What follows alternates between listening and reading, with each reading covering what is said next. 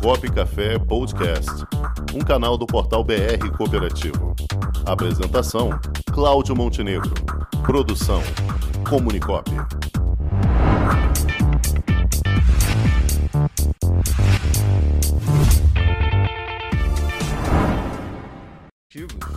Fundamentos Cooperativos, com Emanuel Sampaio. A sua cooperativa tem autonomia e independência? Com essa pergunta, nós começamos o nosso quadro de hoje, Fundamentos do Cooperativismo. Boa tarde, amigos ouvintes. Boa tarde, Cláudio Rangel. Boa tarde, Cláudio Montenegro. Boa tarde a todos que fazem a bancada do programa Cop Café. Boa tarde a você, amigo ouvinte. E nós vamos trabalhar, nós vamos discutir, nós vamos abordar hoje o quarto princípio do cooperativismo, que é autonomia e independência.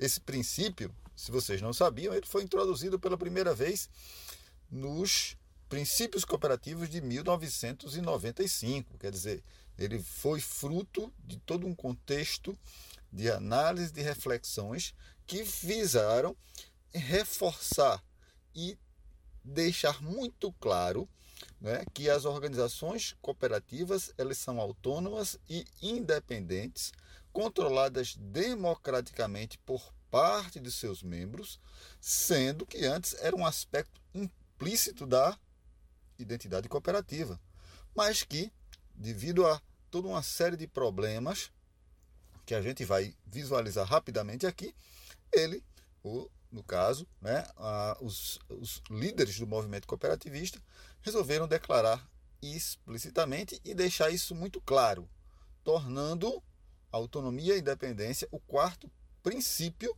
que a Aliança Cooperativa estabeleceu em 1995.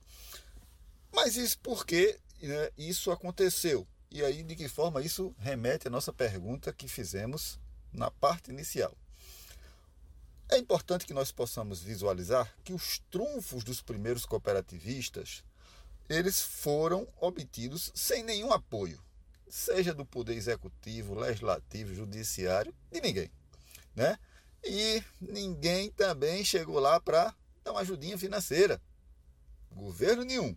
Foi o esforço né, dos próprios pioneiros que ali né, colocaram sua fé, sua confiança e seus recursos, muito poucos, para dar início, para iniciar essa atividade. Ou seja, um movimento cooperativismo. Sem dúvida, né, esses pioneiros é, que serviram de base de inspiração, elas né, também tiveram seu desdobramento. E muitos governos começaram né, a influenciar, positivo ou negativamente. E aí se estabeleceu um marco regulatório legislativo em todos os países do, de, é, aonde as cooperativas atuam.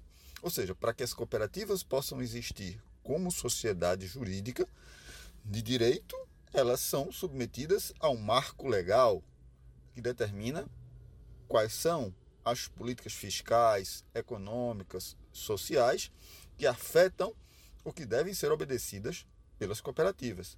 Então, os governos, eles estabelecem, eles têm essa prerrogativa de estabelecer relações com as cooperativas que podem ser tanto benéficas como prejudiciais.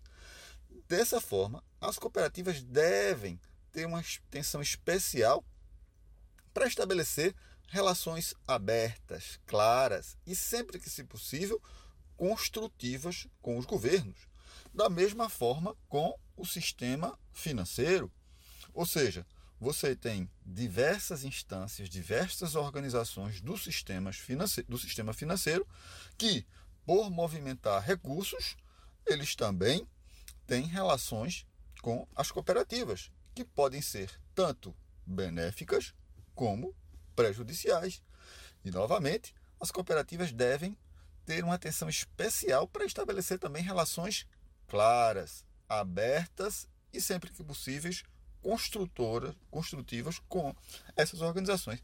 Então, perceba que é necessário a gente interpretar e perceber com clareza que as cooperativas, né, elas são organizações que estão dentro de um contexto maior, macro dentro de um ambiente e que devem ter liberdade e independência para se governar, controlar seus assuntos e estabelecer normas de funcionamentos próprias, sendo controlada por seus membros.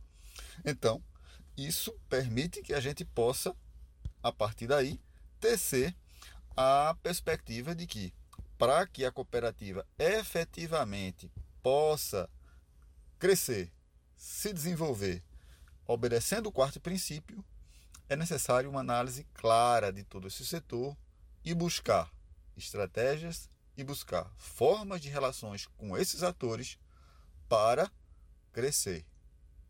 Forte abraço a todos. Se Deus quiser, até a próxima semana. Uhum. Escolha um futuro melhor para todos. Escolha cooperar.